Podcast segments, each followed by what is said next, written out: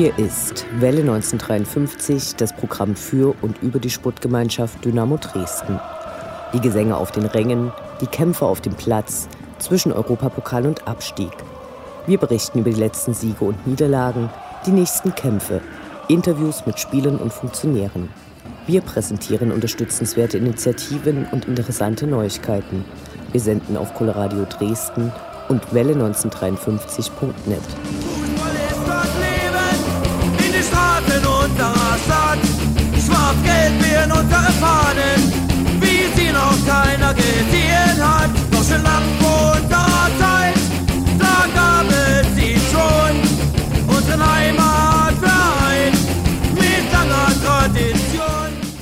Nun ist die Sportgemeinschaft Dynamo Dresden 64 Jahre alt und der erste Traditionstag wurde mit vielen Aktionen begangen.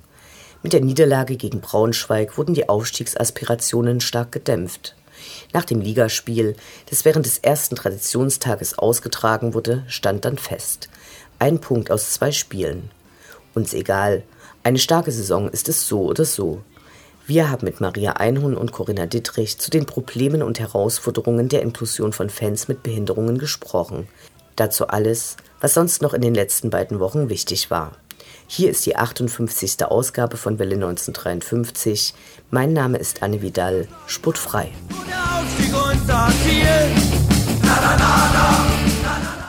Das ist dein Inhaus. Kontermöglichkeit. Schnetzler. Schnetzler alleine. Schnetzler muss das Tor machen. Schnetzler. Tor! Tor! Tor! Tor!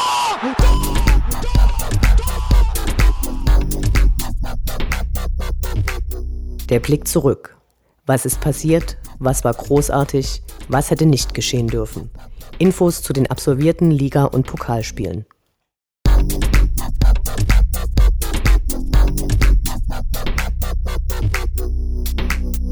Achtundzwanzigster Spieltag, 10. April, Montag 20.15 Uhr, Eintracht Braunschweig gegen die SGD.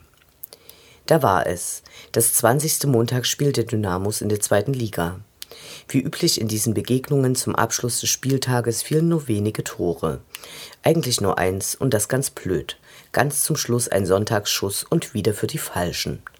Aber der Reihe nach. Vor dem Stadion kaum Erwähnenswertes. Wer den Gästeparkplatz betreten hatte, durfte ihn bis nach Spielende nicht wieder verlassen. Wohl denen, die vorher noch eine kleine Runde in Braunschweig haben drehen können. Ließ sich jemand beim Anbringen von Aufklebern am Containerklo erwischen, zwang ihn die Staatsmacht gnadenlos zum Entfernen des eben Angebrachten. Ein Container wohlgemerkt, der nicht arm an Aufklebern war. Der Einlass ging ohne größere Hürden über die Bühne. Im Stadion entdeckte jemand im rechten oberen Bereich des Gästeblocks Justin Eilers auf der nebenanliegenden Haupttribüne. Kurze Sprechchöre mit seinem Namen folgten, und in der Halbzeitpause gab er sich fleißig den in einer Schlange wartenden Selfie-Freunden hin. Nicht real anwesend, aber optisch dargestellt wurde ein anderer Ex-Dynamo. Der ehemalige Auer Jan Hochscheid gab sich alle Mühe, als Ansgar Brinkmann-Double aufzufallen. Er wirbelte in den Anfangsminuten terrierartig über den Rasen und ließ wie der Rest des Braunschweiger Teams keinen Zweifel an deren Aufstiegsambitionen aufkommen. Die Dynamos überstanden die erste Druckphase der Niedersachsen und gestalteten ein Spiel auf Augenhöhe. Es wurden wenig Torchancen zugelassen und wenn doch, parierte Marvin Schwebe mit Bravour. Mit zunehmender Spieldauer kam Dynamo zu einigen Offensivaktionen. Die Durchschlagskraft oder das Glück fehlte, es gelang nur wenig Gefährliches. Anigogia kam zu seinem Comeback. Seine Einwechslung in der Mitte der zweiten Hälfte brachte neuen Schwung in die Dresdner Mannschaft. Die Defensive der Braunschweiger ließ sich aber auch von ihm nicht überrumpeln. Die Punkteteilung war zum Greifen nah. Doch als in der Nachspielzeit der Sonntagsschuss im Dresdner Gehäuse einschlug, war es damit vorbei. Die Punkte blieben in Braunschweig und die Aufstiegshoffnungen des Dresdner Anhangs wurden je beendet. Dem Support für die Schwarz-Gelben tat das Dach über dem flachen Gästeblock gut. Zum Mannschaftseinlauf ergaben weinrote und weiße Ballons sowie zahlreiche Schwenker in gleicher Farbkombi ein schönes Bild. Hut ab vor diese Choreo der dritten Generation Ost. Im Stehbereich gab es lautstarkes Dauerfeuer während beider Halbzeiten. Die Mitmachquote konnte sich sehen lassen und dementsprechend blieb unüberhörbar, wer zu Gast war. Kurz nach Beginn der zweiten Spielhälfte kamen diverse pyrotechnische Erzeugnisse zum Einsatz. Einiges davon flog zu weit und aufs Spielfeld. Der Schiri unterbrach die Partie für kurze Zeit. Nachdem sich der Rauch verzogen hatte, ging das Spiel weiter. Plötzlich begann einer, bald zwei und letztendlich drei Rasensprenger vor der Gegengerade ihren Dienst aufzunehmen. Der Linienrichter erwies sich als ziemlich wasserscheu und flüchtete schnell auf die Wiese. Schon war das Spiel wieder unterbrochen. Ein wohlbeleibter Mann, vermutlich der Braunschweiger Beauftragte für Rasenbewässerung, legte einen 100 Meter Sprint hin. Kurz nachdem er die Katakomben erreicht hatte, gingen die Dinger dann wieder aus. Laut den DFB-Regularien muss jede Spielunterbrechung sanktioniert werden. Auf diese Strafe sind wir gespannt. Im Braunschweiger Fanblock war zu Spielbeginn eine deutliche Lücke im unteren Bereich und auf Fahnen wurde die ganze Zeit über verzichtet. Dies als Protest gegen Einlasskontrollen, die deren aktive Fanszene nicht hinnehmen will. Nach fünf Minuten änderten die Mitglieder der aktiven Fanszene ihren Bereich und ab da gab es ab und zu was Lautstarkes von deren Plätzen zu vernehmen. Von einer Aufstiegsatmosphäre war wenig zu spüren. Seltene Klatscheinlagen des Heimbereichs waren alles, was geboten wurde. Als Bonus lieferten sich Teile des Braunschweiger Fanblocks eine Schlägerei mit den Ordnern in ihrem Block. Überhaupt schien der Fokus der örtlichen Anhängerschaft mehr auf dem bevorstehenden Derby gegen Hannover 96 zu liegen. In der Halbzeitpause wurde ein darauf bezogenes Transparent äußerst umständlich entrollt. Am darauffolgenden Wochenende verlor aber Braunschweig und behält vorerst seinen Vorsprung auf Dynamo.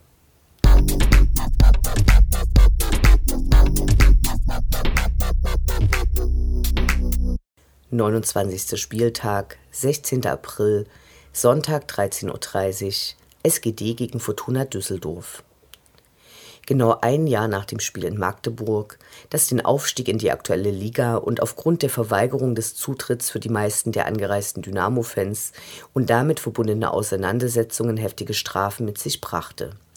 Die anschließende Aufstiegsfeier im Dynamo-Stadion wurde wegen Böllerwürfen viel diskutiert.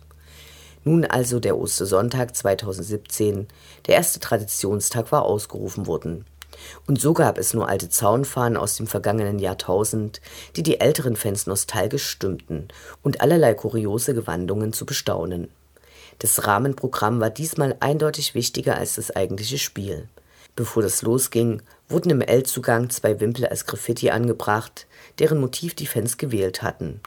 Der Kreisel erschien diesmal mit integrierten Zentralorganen und kurzen Interviews mit den Ehrenspielführern, die von UD-Mitgliedern geführt worden waren.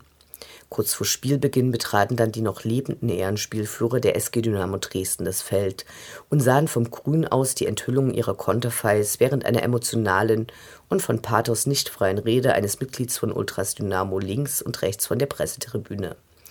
Große Schwarz-Weiß-Porträts von Wolfgang Oeser, Hans-Jürgen Kreische, Klaus Sammer, Dieter Riedel, Hans-Jürgen Dürner, Eduard Geier, Reinhard Hefner und Hartmut Schade sind nun im Stadion unübersehbar. Zu Beginn des Spiels dann ein großes Banner vor dem K-Block. In guten wie in schlechten Tagen der SGD die Treue halten, dazu ein Fahnenmeer. Schön.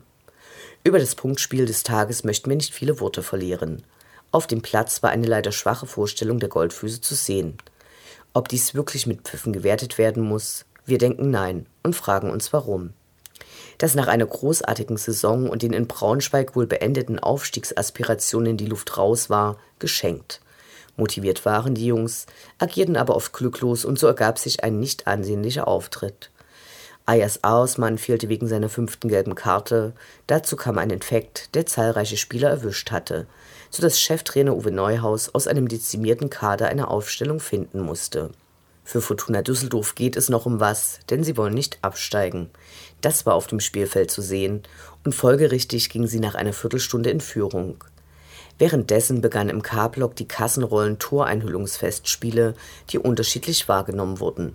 Von einigen als weiteres Element des Traditionstages, als gestalterisches, temporäres Element der Fankultur, von vielen jedoch mit Pfiffen bedacht. Marvin Schwebe, der in der ersten Halbzeit den Kasten vor dem K-Block verteidigte, hatte jedenfalls viel zu tun. Das ging dem Torwart der Fortun dann aber auch nicht anders. Stefan Kutschke gelang nach einem grandiosen langen Pass von Niklas Kreuzer noch der Ausgleich. Damit war Dynamo gut bedient. Ein Punkt, das ist doch was. Der Traditionstag soll nun jährlich stattfinden. Wir sind gespannt, was dann aus der Ideenkiste geholt wird. Unendlich sind die Weiten des Universums der Sputtgemeinschaft Dynamo Dresden. Alles rund um die SGD.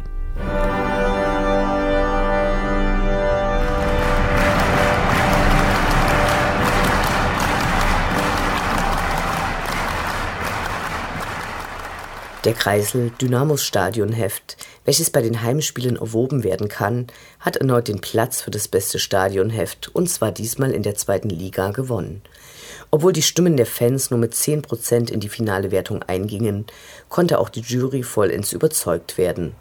So siegte der Kreisel souverän mit fast doppelt so vielen Punkten wie das zweit- und drittplatzierte Heft von Union und Nürnberg. Damit setzt der Kreisel seine Erfolgsserie fort. In den letzten beiden Jahren gewann Dynamos Stadionheft die Wertung in der dritten Liga und belegte in den beiden Jahren davor den zweiten Platz. Wir gratulieren.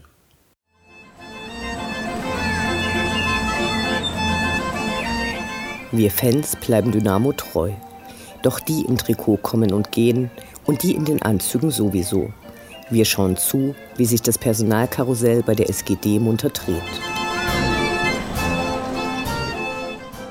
Viele Spekulationen drehen sich ja derzeit um den Verbleib von Schlüsselspielern bei Dynamo.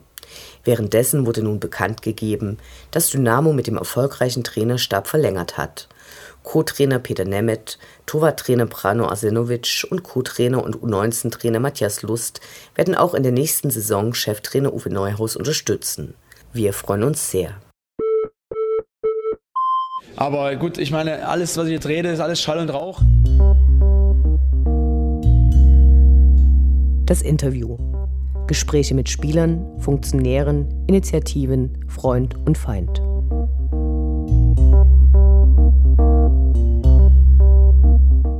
Wir sprechen heute mit Maria Einhund, die seit zwei Jahren bei Dynamo als Beauftragte für Fans mit Behinderung zuständig ist.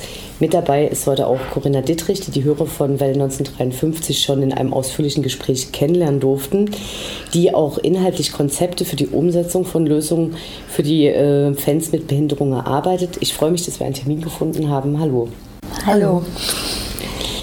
Maria, wie bist du zu deiner Stelle als Beauftragte für Fans mit Behinderung bei Dynamo Dresden gekommen? Also während meines Studiums äh, der sozialen Arbeit habe ich äh, ein Fremdpraktikum machen müssen, einfach, dass wir in den Arbeitsbereichen der sozialen Arbeit nochmal komplett andere Eindrücke äh, erhalten, wie wir sie bei unserem Praxispartner hatten. Da habe ich mein Fremdpraktikum in der Fanabteilung von Dynamo begonnen, hatte die Aufgabe, mich ums Fanhearing zu kümmern und ein Stück weit um die Konzeptionierung von der Stelle einfach von dem äh, Beauftragten für Fans mit Behinderung und aus dem Praktikum ist dann quasi ein Arbeitsverhältnis entstanden. Und äh, wie sieht deine Fanbiografie aus? Also warst du vorher schon Fan von Dynamo Dresden oder ist das erst dann entstanden? War ich vorher schon. Also mein erstes Spiel war am 16.11.2009. Damals hat mich mein erster Freund mit ins Stadion genommen. Wenn das neue Stadion fertig ist, dann kommst du mal mit. Ähm, war gegen die Kickers Offenbach. Damals war Steffen Menze Trainer. Und es war bei Dynamo auch das erste Spiel unter Matthias Maugsch. Dynamo hat verloren, 2 zu 4. Und ich war total beeindruckt von der Stimmung. Also ich, wir saßen im, im, was jetzt Familienblock ist, war ja damals noch nie. Und trotzdem, den K-Block hat man halt gehört, ne? auch wenn, der, wenn das Stadion halb so voll war wie heute, aber man hat es gehört und das fand ich total faszinierend. Dann war es noch ein Freitagabendspiel, es hat geregnet, wir waren zu spät im Stadion. Man guckt durch dieses Mundloch und ich bin einfach stehen geblieben. es war so, es war Wahnsinn. Wie im Fernsehen sah das dann aus. Das hat mich total geflasht. Ja, in der Saison war ich dann ab und zu mal. Das nächste große Spiel war dann gegen Jena. Habe dann in der Saison, als wir das erste Mal, oder für mich das erste Mal aufgestiegen sind, 10, 11 in die zweite Bundesliga, hatte ich dann, Jahres, hatte ich dann jedes Spiel besucht und die Saison drauf dann mit Jahreskarte. Und das erste Auswärtsspiel war dann in, in Jena, äh, Dezember. Das Ex-Dynamo Henker. getroffen. ja, und seitdem dann alles gefahren, die richtigen Leute kennengelernt und immer und überall dabei. Prioritäten ganz klar bei Dynamo. deine, deine Aufgabe ist ja keine Vollzeitstelle. Was machst du sonst noch beruflich? Also meine 40-Stunden-Stelle, meine richtige Arbeit ist im Jugendamt bei der Landeshauptstadt. Bei Dynamo arbeite ich auf Geringfügigkeitsbasis und habe natürlich durch unsere Ehrenamtler, die sich im Rolli-Team und fürs Blindenradio engagieren, große Unterstützung und auch vom Thomas, der jetzt seit kurzer Zeit auch mit Mitarbeiter der Fanabteilung ist. Also für Barrierefreiheit ist er auf jeden Fall ein richtig guter Ansprechpartner. Vor einem Jahr gab es einen ersten Stammtisch für Fans mit und ohne Behinderung. Damals waren überraschenderweise mehr als 100 Leute in äh, den VIP-Räumlichkeiten des Stadions. Und da ging es das erste Mal darum, überhaupt äh, auch Probleme zu sammeln. Ich war damals überrascht, mit welchen Problemen die Fans mit Behinderung überhaupt konfrontiert sind. Könnt ihr die für unsere Hörer mal beschreiben? Ja, also diese, dass diese erste Veranstaltung so einen großen Zuspruch äh, hatte, damit haben wir selber auch nie gerechnet. Also wir waren auch sehr positiv überrascht. War quasi die erste Veranstaltung im offiziellen Rahmen. Im Praktikum hatte ich dann schon mal eine kleinere Bestandsaufnahme gemacht, indem ich halt mit verschiedenen Fans mit Behinderung gesprochen hatte. Ja, so Themen, die es gab, waren auf jeden Fall viele kleinere Sachen, die man so am Spieltag einfach lösen konnte oder die man kurzfristig lösen konnte. Zum Beispiel das Freihalten der Rolliplätze durch die Ordner. Dann die gefühlte Benachteiligung von den Fans mit Behinderung. Also da ist es ganz wichtig, dass die Kommunikation stattfindet. Also und alleine durch die Kommunikation bringt denen das ganz viel Sicherheit, habe ich festgestellt. Welche Probleme gibt es speziell im Dynamo-Stadion? Ein großes Thema sind immer wieder die Rolliplätze. Also bei fast 20.000 Mitgliedern sind 56 Rolliplätze natürlich sehr wenig. Das Empfinden von den Rollifahrern wäre, dass sie auch mindestens das Doppelte voll kriegen würden. Das kann ich nur zum Teil bejahen. Also seit wir aufgestiegen sind, auf jeden Fall. Aber vorher gab es halt auch am Tag davor noch einzelne Rollikarten. Ne? Also, und auch da gab es ja schon die Diskussion, wir brauchen mehr Rolliplätze. Ja, dann äh, ein Problem ist so die, die Parkplatzsituation, die noch nicht so ganz optimal geklärt ist für die Rollifahrer. Die parken jetzt halt auf der Blüherstraße. Das sind aber allerdings nur 23 Plätze. Und das ist halt in Relation zu den Rolliplätzen äh, wenig. Wobei wir da auch an der Lösung dran sind. Also da sind wir auch wirklich im guten Austausch mit der Projektgesellschaft und ich weiß, dass das am Laufen ist, dass wir dort eine Lösung finden.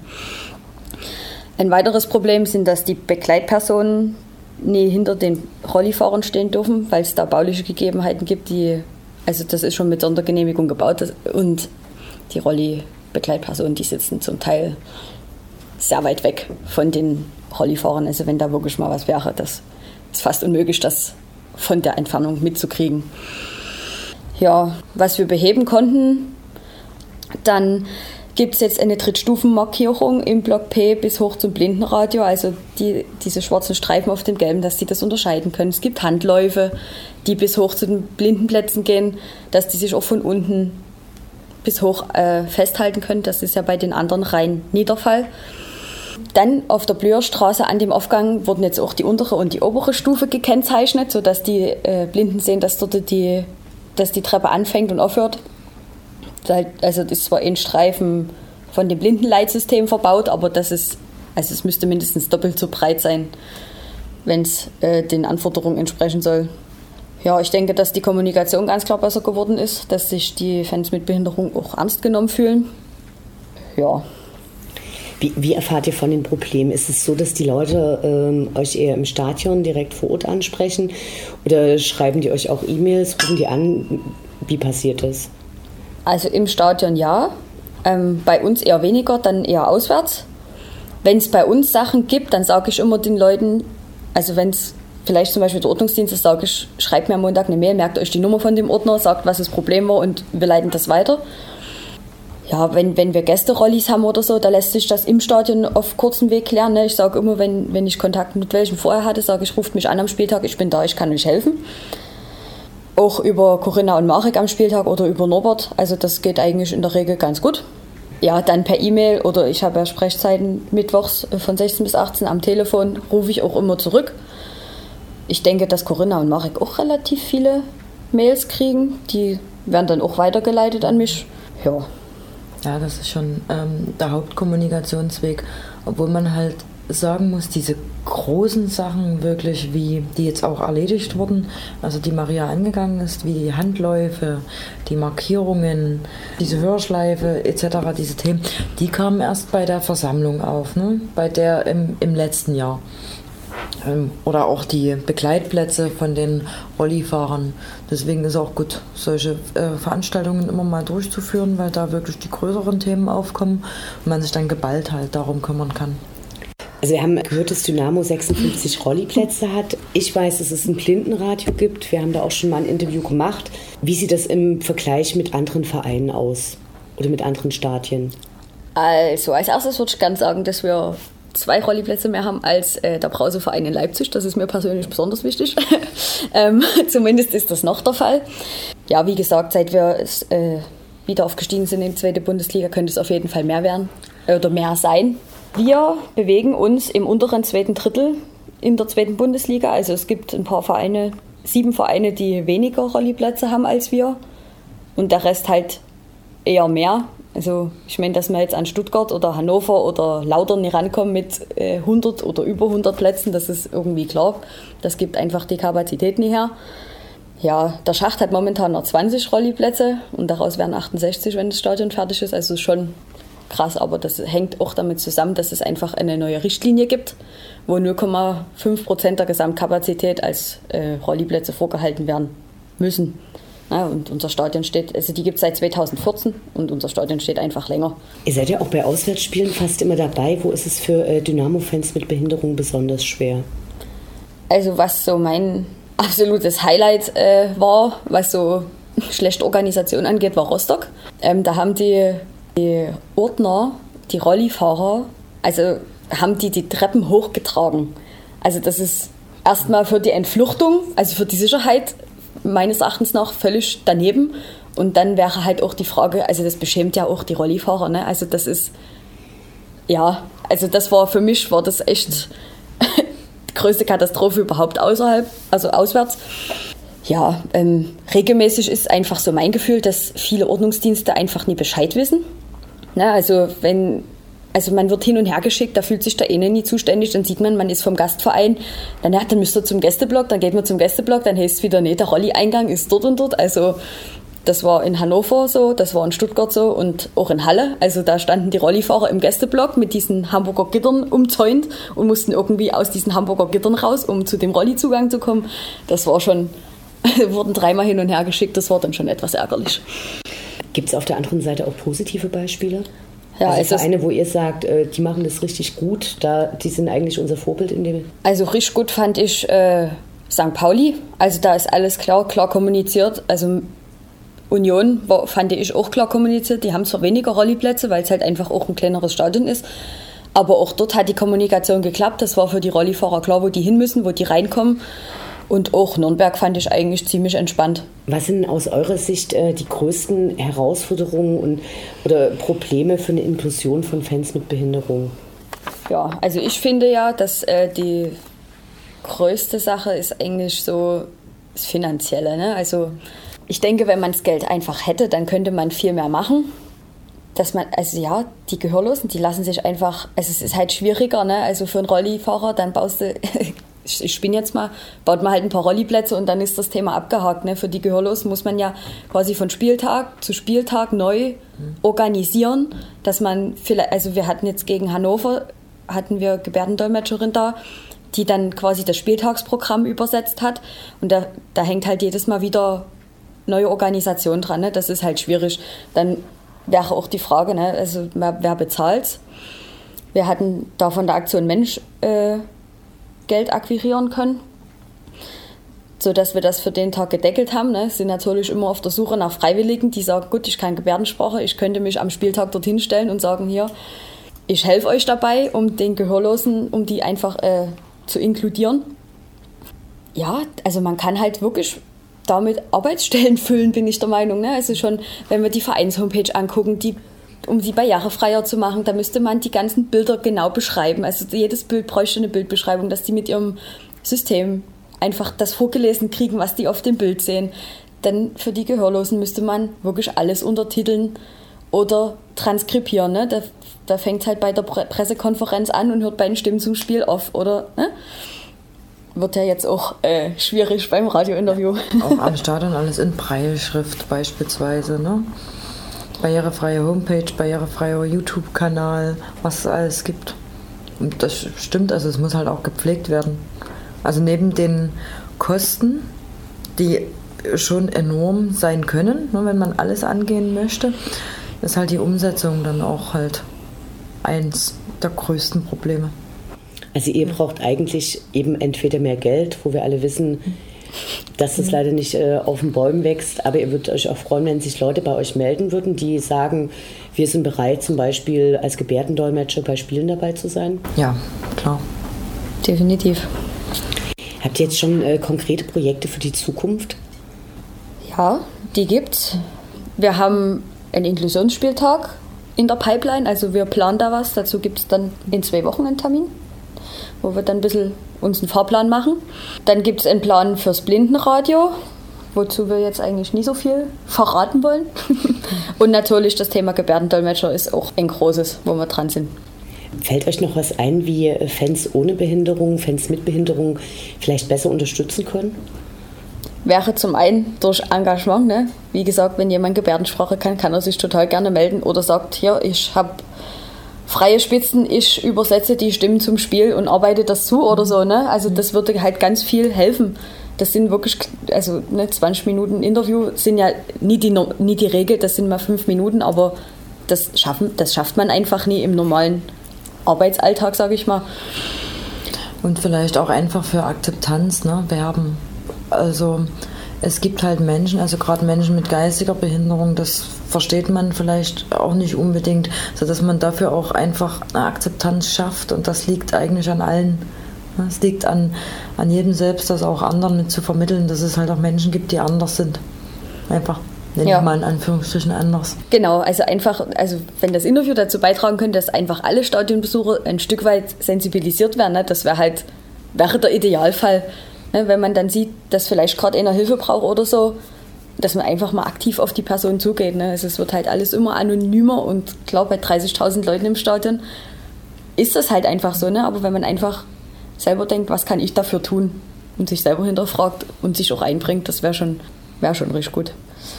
Genau. Wir hatten noch die Idee, die kam so mit der letzten Fanversammlung, die jetzt dieses Jahr stattgefunden hat, dass man vielleicht einen Pool an Begleitpersonen schafft, Ne, manchmal gibt es ja wirklich Rollifahrer, die würden gern auswärts fahren, aber es scheitert daran, dass niemand die begleiten kann. Ne, wo man dann sagen kann, gut, ich habe jetzt hier zehn Freiwillige, die sagen, ich würde da mitfahren, ich würde die Begleitperson machen, würde mich um die Person kümmern, würde die Person unterstützen. Ne? Ja, wenn man auf sowas zurückgreifen kann, also auch da sind wir offen und auch auf Leute angewiesen, die sagen, gut, ich mache das, ich kann mir das vorstellen, ich würde das gerne machen.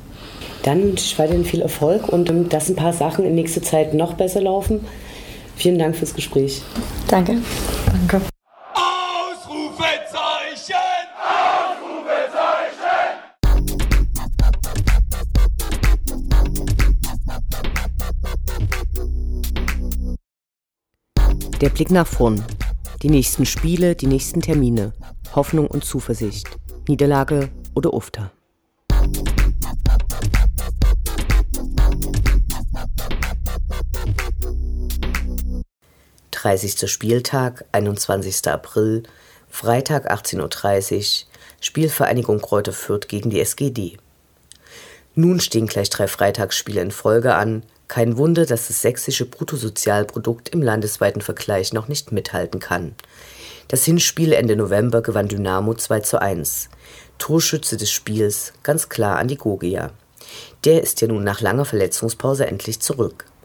Die Kleeblätter stehen derzeit mit 40 Punkten auf dem sechsten Platz, würden also auch bei einem Sieg nicht an Dynamo vorbeiziehen. Die letzten beiden Spiele gegen Kaiserslautern und Bochum haben sie verloren. Wir wünschen uns, dass diese Serie nicht reißt.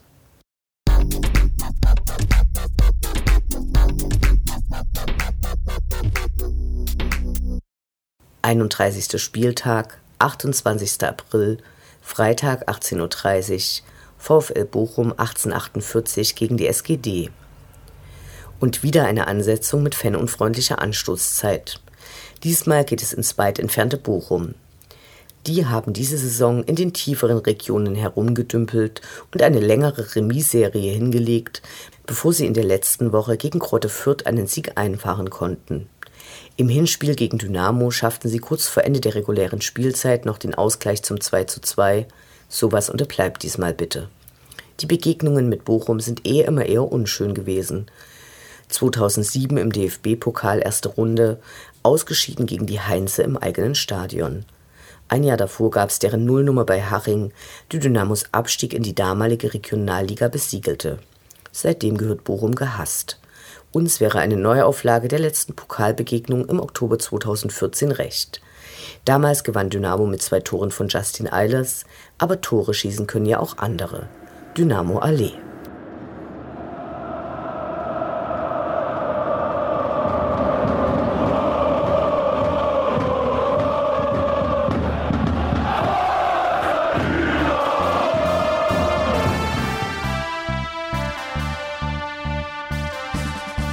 Das war Welle 1953, das Programm für und über die Sportgemeinschaft Dynamo Dresden.